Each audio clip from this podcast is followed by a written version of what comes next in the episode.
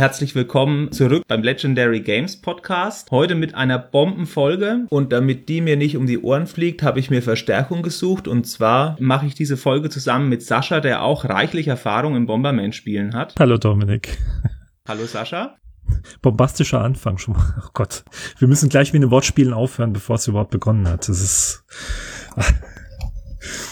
Das kann vielleicht böse enden. Wenn man sich da drin verstrickt, dann können wir das Phrasenschwein aufstellen und man kriegt nur noch drei Euro Stücke rein. Aber es bietet sich an bei so einem Thema und zwar ist die Überleitung damit ja nicht so wirklich geglückt, aber zumindest ist Bomberman heute das Thema, beziehungsweise Deiner Blaster. Ich habe lange nicht gewusst, dass das Ding Bomberman heißt, weil mein erstes Spiel war Deiner Blaster. Okay, interessant. Ich kannte es wirklich nur über den Titel Bomberman. Wobei ich auch sagen muss, ich bin wahrscheinlich nicht so früh zu Bomberman gekommen wie du offensichtlich. Also ich habe es mit zwölf gespielt und hatte es dann mit 15 selbst zu Hause und für toll befunden und dann 1995 auf meinen 286er auf einer Diskette mit 300 Kilobyte hatte ich dann Deiner Blaster. Irgendwie ist das dann zu mir gekommen. Nee, also bei mir war es weitaus später. Ich habe jetzt extra rausgefunden, wann ich zum ersten Mal überhaupt davon gehört habe. Und es war tatsächlich in der Powerplay-Ausgabe 1990, den Test von der PC-Engine von Bomberman. Allerdings kannte ich nur das Bild und das war's. Und dann habe ich jahrelang von Bomberman nichts mehr gehört. Bis ich dann irgendwann, wann waren das? 96, glaube ich,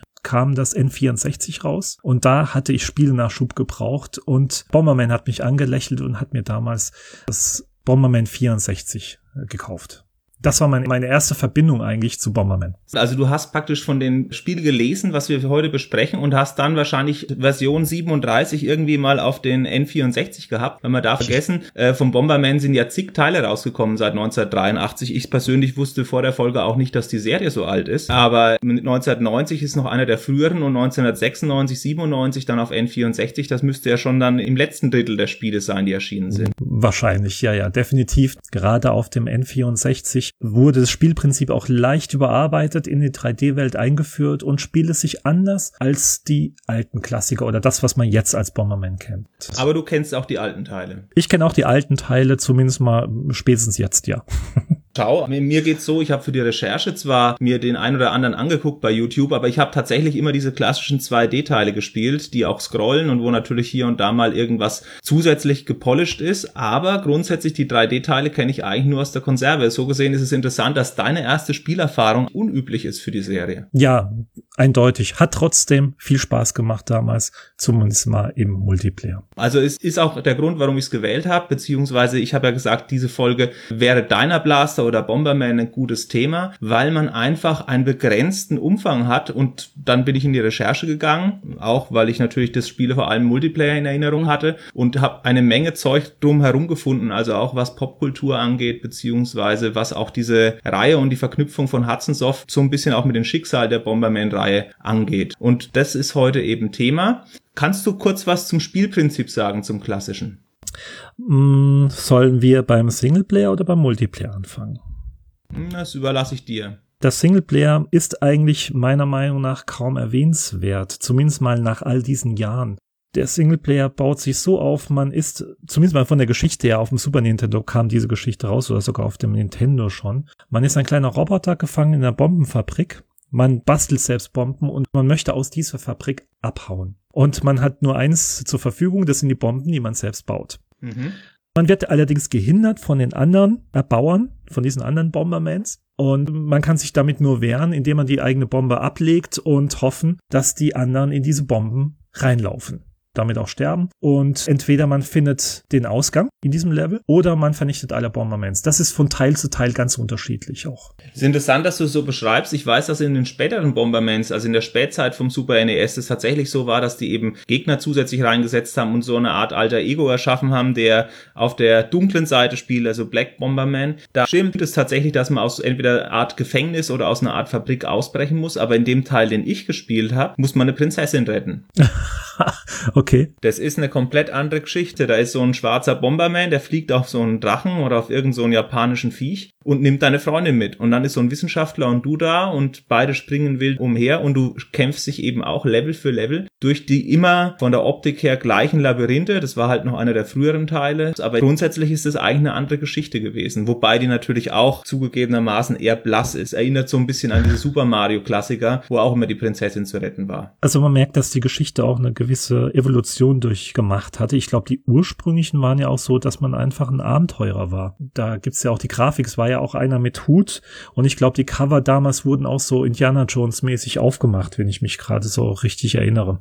Richtig, also zur Geschichte vom allerersten Bomberman gehen wir später darauf ein, aber tatsächlich hat es seine Ursprünge so ein bisschen von der Idee her wie Indiana Jones und auf der Packung sieht's auch so aus wie einer, der eine Peitsche schwingt und Monster vernichtet. Also das heißt, es war auch Richtung Indiana Jones angelegt. Zum Singleplayer habe ich eigentlich nicht so viele Ergänzungen. Was mir aufgefallen ist bei diesen frühen Bomberman ist, dass viele Sachen im Singleplayer drin waren an Elementen, zum Beispiel zeitgezündete Bomben oder Bomben auch rumkicken oder über Steine drüber laufen, dass es erst in den Multiplayer-Partien viel später gab. Die Multiplayer-Partien waren immer aufs Wesentliche reduziert und ich hatte immer so den Eindruck, auch die späteren SNES-Teile, dass man immer die Sachen aus dem letzten Singleplayer, die sich bewährt haben, in den Multiplayer mit übernommen hat. Und bei diesen 1990er Bomberman oder bei Dyna Blaster ist es tatsächlich so, dass eben die Extras beziehungsweise so verfeinerte Spieltechniken dem Singleplayer vorbehalten sind. Mhm. Okay.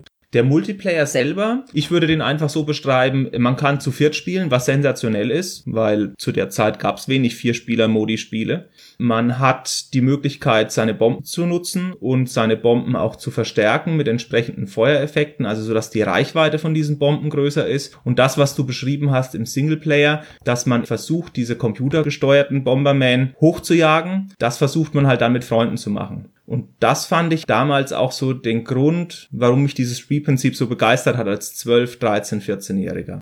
Die Magie dahinter ist auch, es ist ein unglaublich schnelles Spiel.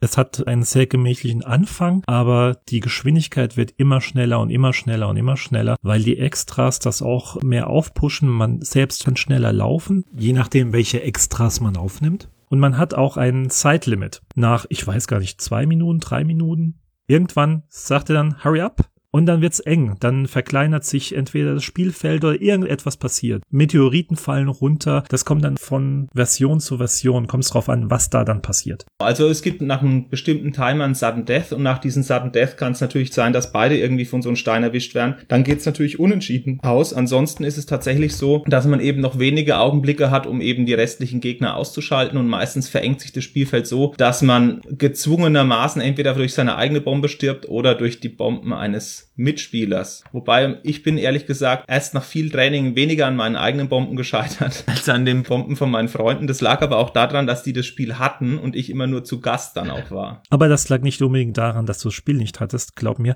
Ich habe mal einige Freunde gefragt vor diesem Podcast, an was müssen sie denken, wenn sie Bomberman hören? Und viele haben gesagt, ja, an Flüche, verdammt und was weiß ich noch alles, weil man so oft an den eigenen Bomben scheitert. Man ist wegen der Hektik manchmal so unachtsam, dass man notgedrungen immer irgendwie in eine eigene Bombe läuft. Warum? Weil man haut auch immer von den anderen Bomben ab, man verliert manchmal den Überblick. Es sind ja so Art labyrinthartige Gänge auch manchmal aufgebaut, indem man ein bisschen den Überblick auf die Schnelle verliert und kabum.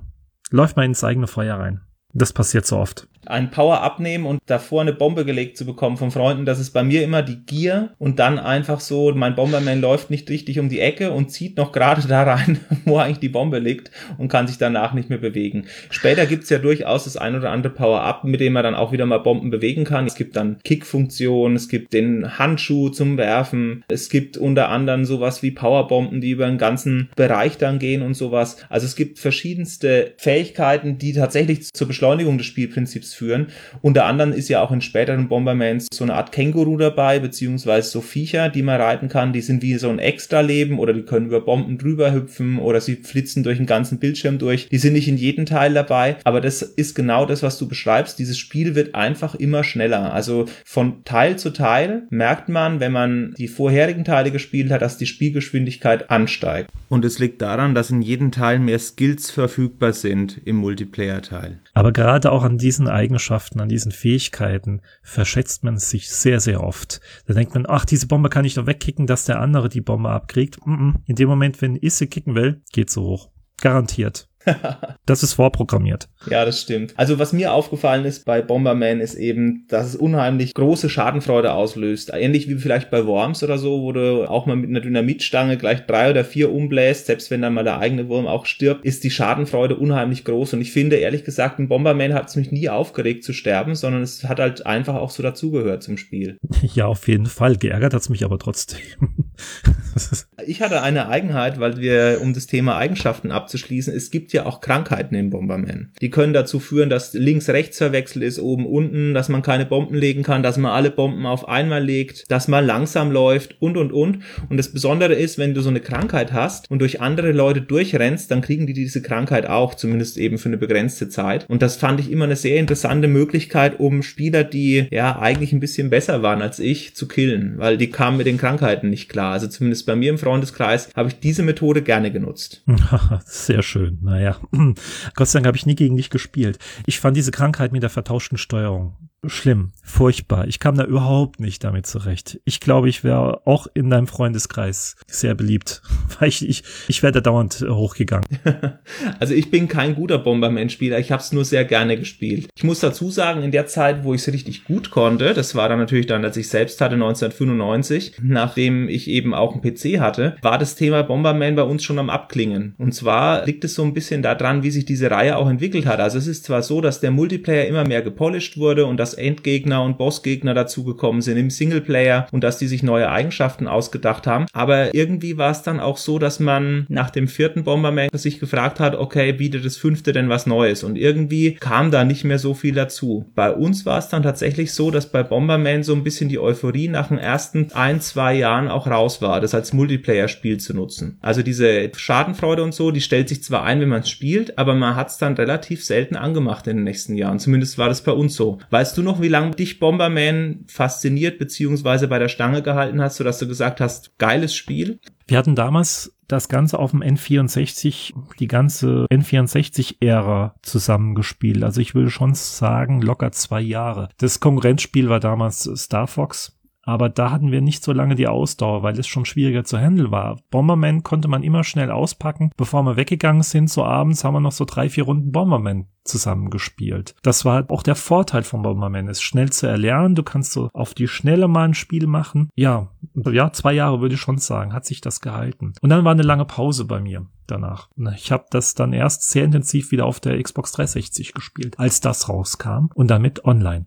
Ich frage mich halt immer, warum dieses Spielprinzip bei 66 Auflagen sich so wenig verändert hat. Also du sprichst ja die 3D-Teile ganz zu Beginn schon an. Die haben ja versucht, was anders zu machen. Warum sind die 3D-Teile bei der Bomberman-Serie nicht der Hauptweg geworden? Und warum sind denn die 2D-Hintergründe, 2D-Spielweise weiterhin das Dominante, wenn ein neues Bomberman erscheint? Wie jetzt beispielsweise bei der Nintendo Switch-Version.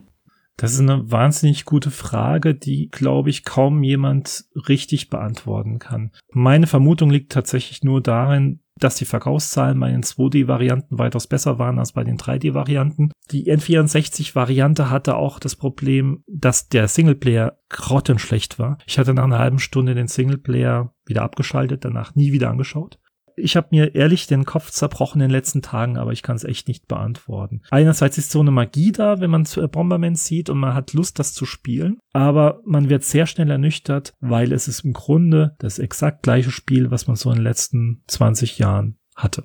Ja, deswegen ist eben auch die Frage, was fehlt denn der Serie? Ich meine, die stagniert ja wirklich, wenn man sich die 66 Teile anschaut. Wenn man nach 15 Teilen einen Cut macht und nach 40 Teilen einsteigt, denkt man, das ist das gleiche Spiel und oh, jetzt haben sie noch eine neue Map gemacht und es gibt ein neues Extra. Aber ansonsten in 2D ist es komplett ausgereizt. Dieser Stillstand vom Spielprinzip, also weiter beschleunigen, macht ja keinen Sinn, weil die neuesten Teile sind ja auch schon sehr hektisch. Mhm. Ich frage mich halt, was man machen müsste, um eben der Serie neue Impulse zu geben. Und 3D scheint es ja nicht gewesen zu sein. So wie du sagst, die Zahlen werden wahrscheinlich schlecht beim Verkauf gewesen sein. Was mit Sicherheit nachweisbar ist, ist, dass die viele Kritiken von den ganzen Heften, also von GameStar, PC Games, von der Endzone, von den Four Players Leuten, dass da tatsächlich eben auf 3D-Teile durchaus niedrigere Wertungen gegeben wurden als auf diese klassische 2D-Sicht. Das bestätigt natürlich jetzt keine Verkaufszahlen. Du kannst mit einem 65% Spiel trotzdem ein Spiel haben, was ein Megaseller ist. Aber tendenziell ist es eben so, dass ich eher mittelmäßige Wertungen auch nicht so gut verkaufen. Das wäre so mein Ansatz dahinter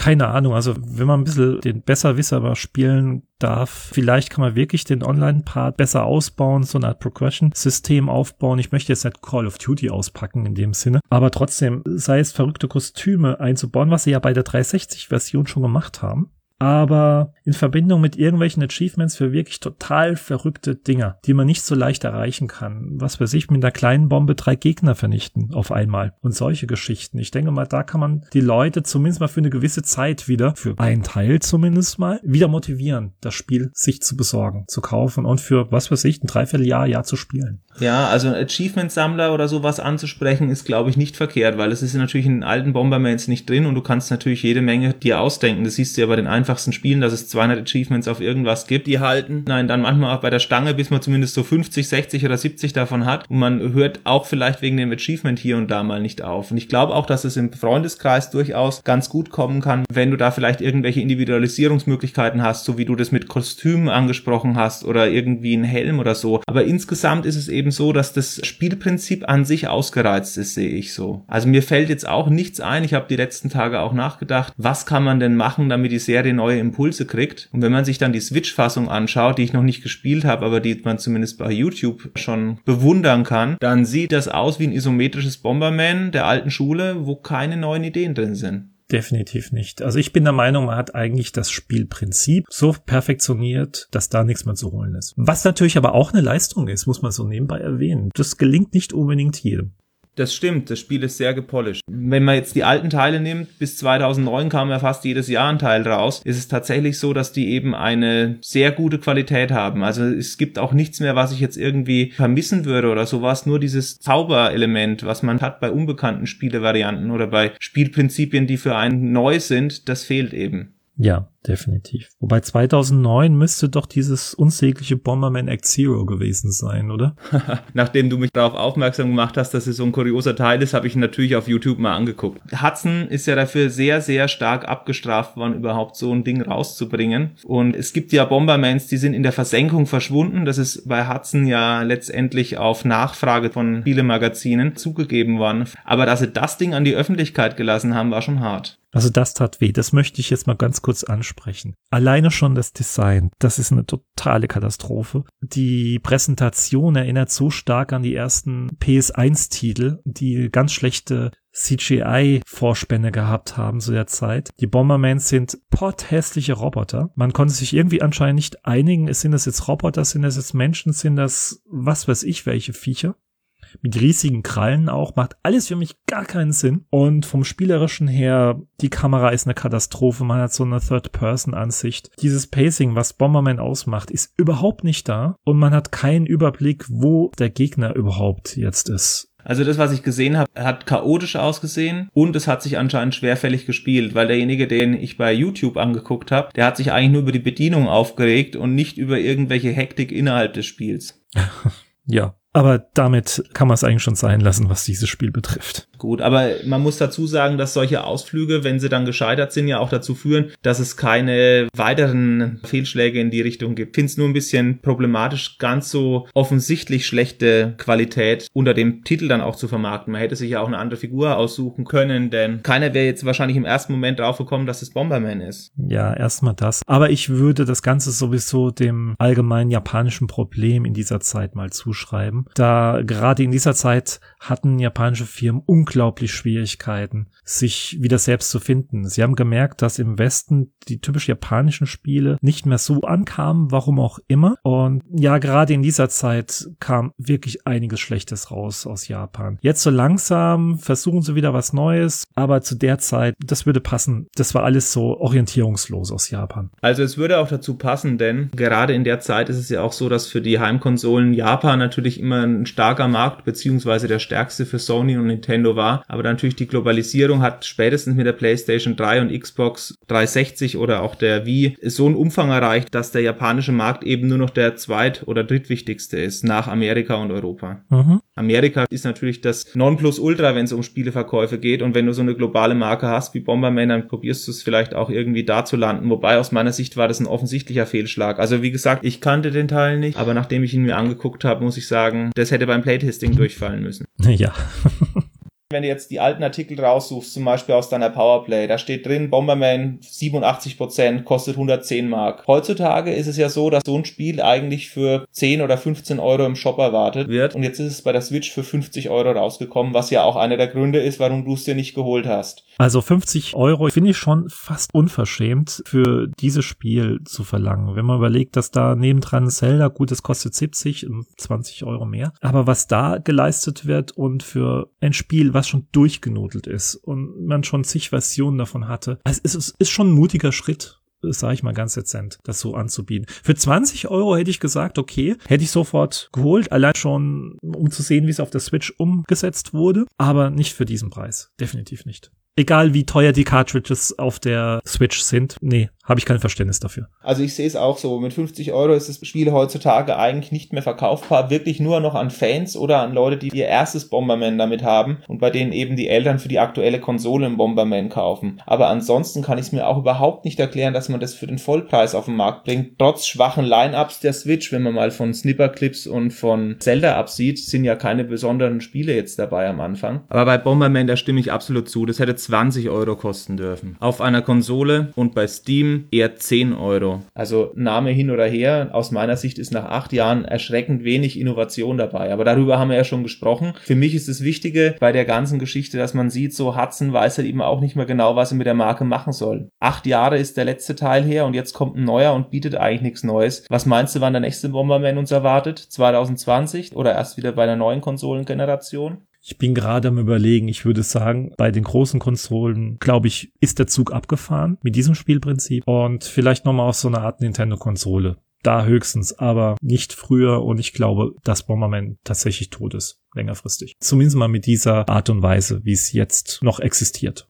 Also was ich mir noch überlegt habe, es gibt ja auch diese Bewegung in die mobile Branche reinzugehen, in die Handy-Vertriebsspiele. Und es gab Ansätze zu Vor-Smartphone-Zeiten tatsächlich auf mobilen Geräten Bomberman mit bis zu 20 anderen Spielern zu spielen. Ach je. Das ist übertrieben vom Ansatz her, weil es dann ja auch wahrscheinlich zu chaotisch oder zu große Spielwelt ist. Aber wenn man so Sachen wie Aga.io sich anschaut oder Slither.io, da spielen ja auch zig Leute auf dem Server relativ simple Spiele. Bomberman ist da sogar ein bisschen komplexer als diese Art von Spiel. Man hätte eine bekannte Figur und man hätte die Geräte ja auch bei den Leuten. Also ich sehe es ehrlich gesagt auch so wie du, dass es bei den Konsolen wohl weg sein wird für mehrere Jahre, weil bei der One kam nach drei Jahren nichts, bei der PS4 kam nach drei Jahren nichts und die Switch hatte es jetzt im Line-Up, okay, aber ich glaube auch, dass das das einzige bleiben wird. Aber Hudson muss ja irgendwie mit seiner wichtigsten Marke auch noch Geld verdienen können und da gibt's ja eigentlich nur zwei Möglichkeiten. Entweder du verkaufst die Marke oder du stellst nochmal in neuen Segment was an, so wie die das bei Super Mario Run zum Beispiel auch gemacht haben. Die sind ja inzwischen auch erstmalig in diesen mobilen Markt reingegangen, Nintendo. Und ich kann mir vorstellen, dass vielleicht das nächste Bomberman kein klassischer Konsolenableger ist, sondern tatsächlich vielleicht ein Teil, den man fürs Mobilgerät hat. Das wäre natürlich ein interessanter Ansatz. Was mir jetzt so einfällt, ist, es wäre schade, den Charakter Bomberman einfach so sterben zu lassen oder die Charaktere außen herum, weil die sind wirklich gut designt. Ich hoffe zumindest mal, dass die irgendwie anders verwurstelt werden. Da sind die Japaner eigentlich ziemlich erfinderisch, muss man ja fairerweise sagen. Man braucht eigentlich nur Nintendo mit seinen Franchises mal zu betrachten. Das kriegen die auch schon ganz gut hin. Ja, oder Sega und Nintendo, die mischen ja auch erfolgreich die Geschichte von Mario und Sonic, seit Sega keine eigene Konsole mehr produziert. Genau. Sowas gibt's natürlich. Also ich glaube auch, dass die Figur nicht sterben wird, dafür ist sie zu bekannt und trotzdem steht sie aus meiner Sicht so ein bisschen in der zweiten Reihe. Wenn ich jetzt an Spielehelden denke, dann fallen mir bei den Comicfiguren Donkey Kong, Mario, Luigi, Wario oder sonst irgendwas ein. Aber Bomberman ist aus meiner Sicht so dieser Held der 1B oder 1C-Klasse, ja. Also sowas, wie man vielleicht irgendeinen Fighter aus Tekken kennt. David Hasselhoff der Branche. Keiner will ihn engagieren, aber jeder liebt ihn. genau. Jeder kennt ihn, aber trotzdem nicht vermittelbar. Ich finde, Bomberman ist eben auch so eine Marke, die ist tatsächlich auf dieses Spielprinzip festgenagelt. Hat Gastauftritte in anderen Spielen, also er hat mal so eine Art Kart Racer und er hat so ein Puzzlespiel, wo er auch tatsächlich mal titelführend ist, aber das ist ja die absolute Ausnahme und so gut können sich die Teile nicht verkauft haben, nachdem die bei genau einem Teil stehen geblieben sind. Und ansonsten tritt Bomberman eher so popkulturmäßig auf, mal auf ein T-Shirt, mal bei irgendeiner Nachricht auf Twitter oder in irgendeinem Bild, da kann man die Figur durchaus entdecken. Aber insgesamt gibt's keinen so richtigen zweiten Markt für Bomberman. Weil wenn man überlegt, wo Mario überall durchgejagt wird oder auch Donkey Kong, dann ist es ja schon eine andere Liga. Definitiv. Ich hoffe nicht für ihn, dass er am Ende tatsächlich nur als Pachinko-Automat wie Solid Snake jetzt enden wird. Das wäre echt schade. Und jeder, der mal in der Pachinko-Halle drin war, der weiß, dass das kein rühmliches Ende ist. Du musst kurz beschreiben, was ein Pachinko-Automat ist, denn ich vermute, das weiß der ein oder andere nicht. Ja, Pachinko-Automat, das sind ganz alte Automatenprinzipe letztendlich. Die stehen in Japan in großen Hallen, sind sehr beliebt. Das, ja, ganz grob unter anderem fällt eine Kugel von oben nach unten und fällt in irgendwelche Schächte. Flipper lässt auch grüßen, kann man sagen, oder Peckel kann man auch so vergleichen. Und oben drüber sind große Bildschirme, die dann irgendwelche Geschichten noch erzählen und irgendwas auslösen und dann man entsprechende Gewinne erhält oder Punkte oder. Das ist ganz unterschiedlich in Japan. Und Solid Snake ist ja auch äh, von Metal Gear Solid Wallet als Pachinko-Automat jetzt geendet. Ich glaube, der ist schon draußen. Und wie gesagt, ich hoffe nicht, dass das Bomberman auch so passiert. der verblassende Ruhm von ehemaligen Spielehelden. Ja, genau. Irgendwann bist du dann bei Ralf Reichts drin, egal ob jetzt Teil 2 oder Teil 3. Und wenn da Bomberman auftaucht, dann wird's schon kritisch. Ja, wobei, es wäre schon klasse. Also ich würde mich schon freuen, wenn ich ihn da drin sehen würde. also ich bin mir sicher, dass ein paar Leute Gastauftritte haben von diesen digitalen Figuren. Das war ja im ersten Teil auch schon so, dass hier und da in einer Szene der ein oder andere reingeschnitten war. Q-Bird. Ich habe den total verdrängt. Ich wusste gar nicht, dass der noch existierte, aber siehe da, er kam rein. Ist das dieses gelbe Männchen vom Gameboy? Nein, das war so ein Trompetenmännchen. Das war ein alter Arcade-Automat, in dem du so pyramidenförmige Spielfelder alle anspringen musstest, um das Level zu meistern. Aha, interessant. Vielleicht auch ein Auftritt für Bomberman wäre. Definitiv, ja. Crossover wenn man über Bomberman spricht, heutzutage, das hört man vielleicht auch so ein bisschen raus, wir beide reden ja relativ nüchtern drüber, auch ohne irgendwie so zu sagen, ah, wir packen es jetzt nochmal an. Ich würde es jetzt auch nicht unbedingt sofort wieder spielen, nachdem ich jetzt mal wieder reingeguckt habe die Popularität der Serie ist schon zurückgegangen und deswegen ist eben auch tatsächlich zu befürchten, dass die Sache auf so eine Art Halde läuft oder irgendwo der nochmal bei Battlestar Royale auftaucht als dritte oder vierte oder fünfte Figur. Aber man kann kein eigenes Spiel mehr vom Bomberman erwarten außerhalb von seinem Bomberman-Universum, glaube ich. Richtig, ja. Das Einzige, was mir gerade einfällt, was Hudson machen könnte, ist wirklich auf jeder Konsole einen günstigen Multiplayer-Part zu verramschen. Ich glaube, da können sie zumindest mal einiges an Geld noch reinholen, weil für einen Zehner oder sogar einen Fünfer, ich übertreibe jetzt mal, aber für einen Zehner, denke ich mal, wird er schon einige Freunde finden. Ich glaube auch 10 Euro ist der Preis von Bomberman und nicht mehr 110 Euro oder so, wie es jetzt auf der Nintendo Switch rausgekommen ist für 50. Aber wenn du natürlich ein Spiel für 50 neu auf dem Markt platziert hast, was relativ arm ist an Ideen, kannst du es natürlich auf den anderen Konsolen schlecht für 10 verkaufen. Mhm. Also ich habe nachgelesen, unter anderem in der Hudson-Geschichte, dass die Firma damals so den Einstieg in diese Videospielwelt gewittert hat, 1980 und hat erstmal angefangen in Basic und für den PC ein paar Spiele zu entwickeln, aber war dann der erste Dritthersteller für Nintendo-Konsole. Also das war der erste Hersteller außer Nintendo, der für die NES Spiele produzieren wollte, beziehungsweise Spiele produziert hat. Und aus dieser engen Zusammenarbeit heraus ist eben auch tatsächlich begründet, warum wahrscheinlich nochmal einer für die Switch jetzt kam. Und trotzdem, wenn du da 50 Euro verlangst, kannst du schlecht auf die PS4 und auf die Xbox One gehen für 10. Zumindest mal nicht in den nächsten zwei Jahren. Übrigens, was ich noch Interessantes gelesen habe, es gibt ja 66 Teile, aber der erste Teil heißt Eric and the Floaters und du kommst nicht drauf, warum der Eric and the Floaters heißt, da bin ich mir sicher. Das ist doch diese Geschichte mit den komischen Luftballons, was da rumfliegen oder diese Gegner, ne? Das wäre so meine einzige Erklärung. Floaters, Luftballon, keine Ahnung. Richtig, also man hat den Namen daran angeglichen, aber warum das Ding nicht Bomberman heißt, obwohl der ja auch schon Bomben legt, liegt daran, dass man Angst vor einer Indizierung hatte. Und zwar hat man 1983 in der Welle, wo so Sachen wie River Raid und Mad Max und Raid on Bungling Bay, was ich schon besprochen habe, ähm, indiziert hat, in der Zeit kam eben auch Bomberman raus und man hatte eben Angst, dass es wegen Gewaltverherrlichung oder sonst irgendwelchen Gründen auf dem Index landet und hat deswegen einen unverfänglicheren Namen genommen, so ähnlich wie eben auch Spiele Dick Duck heißen oder Bubble Bubble oder so. Mhm. Okay. Naja gut, es war eine andere Zeit, die wir zwar auch stellenweise mitgemacht haben, die war wirklich total durchgeknallt. Und da kann man es schon eher nachvollziehen. Heutzutage kann man echt nur den Kopf schütteln darüber. Ja, also Bomberman heißt eigentlich 1983 inoffiziell Bomberman und ab 1987 sind dann tatsächlich die ersten Bomberman-Teile so erschienen, wie sie eben dann auch die anderen 64 Teile durchgezogen wurden. Beim ersten Teil ist es auch noch so, dass der drei Jahre auch in der so einer Art Konserve gelegen hat, also der lag praktisch in Basic vor Und nach der Partnerschaft mit Nintendo hat man beschlossen, dass man ein Spiel für die Konsole braucht und hat gesagt, ja, okay, wir haben da ein vielversprechendes Spiel, gehört vielleicht noch ein bisschen gepolished, aber wir portieren das erstmal und daraufhin hat der Erfinder von der Bomberman-Serie, ein gewisser Shinichi Nakamoto, in 72 Stunden dieses Teil auf die NES gebracht. Verrückt.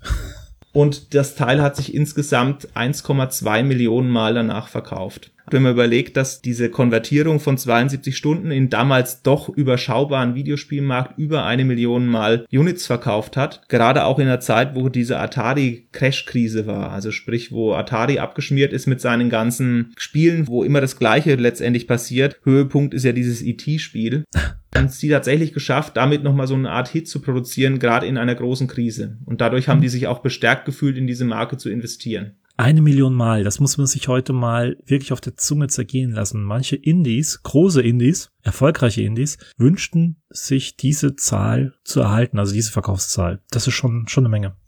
Eine Million ist ein Riesenhit. Also damals, ja. gerade auch in den frühen 80ern. Gut, der NES hat sich bis in die späten 80er über 60 Millionen Mal verkauft. Der war ja lange Zeit die bestverkaufte Konsole weltweit. Besser sogar noch als der Super NES. Und dieses Remake, was sie 2016 rausgebracht haben, hat sich eineinhalb Millionen Mal verkauft. Aber äh, trotzdem ist es natürlich gigantisch, gerade am Anfang von so einer Konsolengeneration auch so einen Riesenhit zu landen, der auch tatsächlich Units verkauft ohne Ende und natürlich viel auch auf dem heimischen Markt in Japan. Die Optik Optik und die Grafik von Bomberman ist ja auch tatsächlich in so einem Asien-Stil gehalten, auch schon bei den frühen Teilen, aber die Erfolgsgeschichte, die Bomberman bis heute darstellt, ist natürlich bemerkenswert. Und ich möchte bitte auch Assassin's Creed innerhalb von 72 Stunden umgesetzt haben. Das ist nicht schlecht.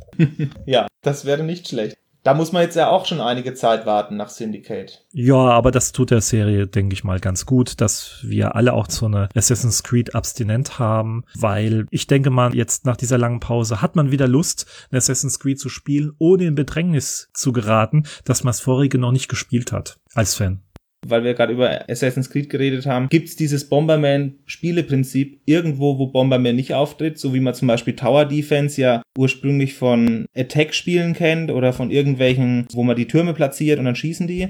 Und dann haben die das doch später auch in andere Spiele eingebaut. Gibt es das bei Bomberman? Bin am überlegen.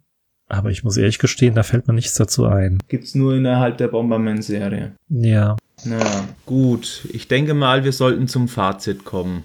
Letztendlich kann man zusammenfassen, dass Hudson, wie gesagt, sehr gute Arbeit in den letzten Jahren gemacht hat, indem sie dieses Spielprinzip wirklich bis aufs Letzte ausgereizt haben. Aber es wird wirklich Zeit für was Neues. Es wäre schade, wenn sie die Charaktere einfach so verfliegen lassen würden. Sie sollen diese Charaktere ruhig noch weiterhin nutzen. Ich finde die toll fabelhaft designt. Erst recht für den japanischen Markt und jeder, der so ein bisschen Spaß und Freude an diesen japanischen Charaktere hat, der mag die auch automatisch. Kann ich mir gut vorstellen und sollen ruhig paar andere Spiele, Spielprinzipien und so weiter mit diesen Charakteren aufbauen. Bomberman, so wie wir es jetzt kennen, ist höchstens als Ramschtitel nur noch zu gebrauchen. Muss man wirklich so knallhart sagen. Also Hudson, macht was anderes damit. Das sehe ich ehrlich gesagt genauso. Ich finde auch, dass Bomberman für die Grabbelkiste ist und kein AAA-Titel mehr, so wie er zurzeit noch versucht wird zu verkaufen. Und ich bin mir auch sicher, der hält sich nicht lange im AAA-Vollpreisstadium. Aus meiner Sicht ist es auch schade, wenn die Charaktere weg sind. Allerdings muss ich noch anmerken, dass ich glaube, ein Problem von Bomberman auch zu erkannt zu haben, dass Bomberman keinen Namen hat. Wie heißen denn die fünf Figuren, die man steuert, die vier? White, Black, Red, Green Bomberman. Und ich finde, zur Individualisierung der Serie hätte auch irgendwann an und der Zeitpunkt ist jetzt erstmal verpasst gehört, dass man diesen Personen eine gewisse Hintergrundgeschichte gibt. Die sind letztendlich gefangen in relativ einfachen Einzelspielergeschichten, die nicht weiter erwähnenswert sind, wie wir gerade am Anfang gesagt haben, und einen auch nicht so fesseln können. Und zur Individualisierung der Personen finde ich, dass den Personen auch Profil gegeben werden müsste. Und das ist sehr schwierig, weil das comicartige Helden sind und weil wir in wirklich keiner dystopischen Welt festhängen oder in irgendeiner Welt, in denen ihnen was Schlechtes gewollt wird. Es ist tatsächlich eben ein Fun-Spiel, ja, in diesem Markt sind die einfach drin. Und trotzdem finde ich, dass man diese Charaktere noch stärker ausgestalten müsste. Damit meine ich nicht das optische Design, sondern damit meine ich vor allem den erzählerischen Hintergrund, was die Personen angeht. Und ich glaube, heutzutage profitieren Spiele davon, wenn sie eine Geschichte erzählen. Und damit kann man auch Spielprinzipien, die tendenziell etwas ausgelutschter sind, neu beleben. Und das macht man nicht. Und andererseits kann ich dir nur zustimmen. Die Serie Bomberman selber ist so gepolished, dass bei einem neuen Teil mehr vom Gleichen kommt und keine wirkliche Änderung da ist, die uns alte Spielerhasen wieder vor die Konsole zieht und auch 50 Euro springen lässt und nicht nur 10. Zum Abschluss, du hast noch was Wunderbares eben gebracht, das war tatsächlich das Fehlen einer eindeutigen Hintergrundgeschichte. Hudson hat es verpasst, eine richtige Lore aufzubauen.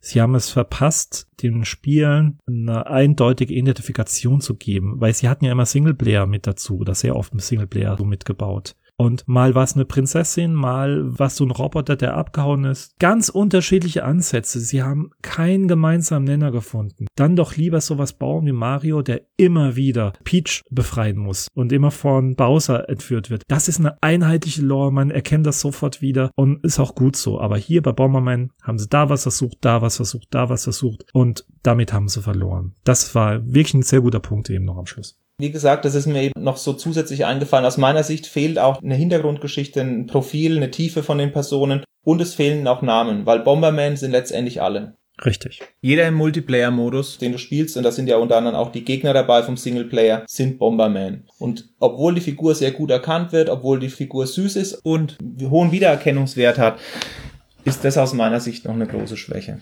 Und diese Abschlusserkenntnis stimmt mich doch etwas traurig. Hm. Mal sehen, ob Hudson da was machen wird. Ich hoffe es. Sie haben ja jetzt unsere Tipps und zur Not müssen Sie halt den Podcast zweimal hören. Und ich hoffe, euch gefällt der Podcast auch. Und ich denke mal, wir sind an dieser Stelle am Ende. Oder gibt es noch was zu ergänzen? Definitiv nicht mehr. Nee, nee. Okay, dann wünsche ich noch viel Spaß beim Hören weiterer Folgen. Hinterlasst Kommentare im Forum, abonniert uns auf YouTube, Twitter und Facebook und bis zum nächsten Mal. Tschüss. Tschüss.